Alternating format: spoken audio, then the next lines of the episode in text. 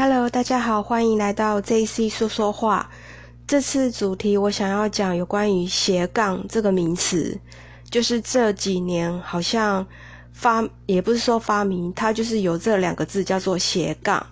好，那就我个人的，就我个人不专业分析好了，因为我不是什么名人，所以我想要讲不专业。我的意思是说。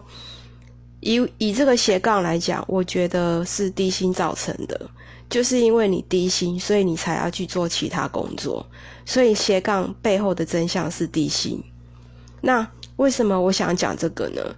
我的意思是说，并不是什么专业人士他讲出来的话就是对的，因为这个这个可能是透过某些人他。以这个发明这个名词哦，我们要这样做啊，我们人生。可是其实它是低薪造成的，所以才斜杠。你如果今天月收入十几、二十几万，你会你会斜杠人生吗？不会啊，你就是做好本业去好好深入发展啊。对啊，所以就我认为，我会觉得是现在这个社会变得，其实大家都已经比较平均值了。所以不是你多差，可能运气不好，因为没有位置，可能有其他原因。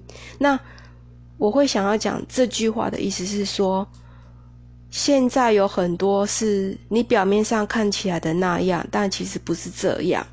所以假的东西很多，要小心。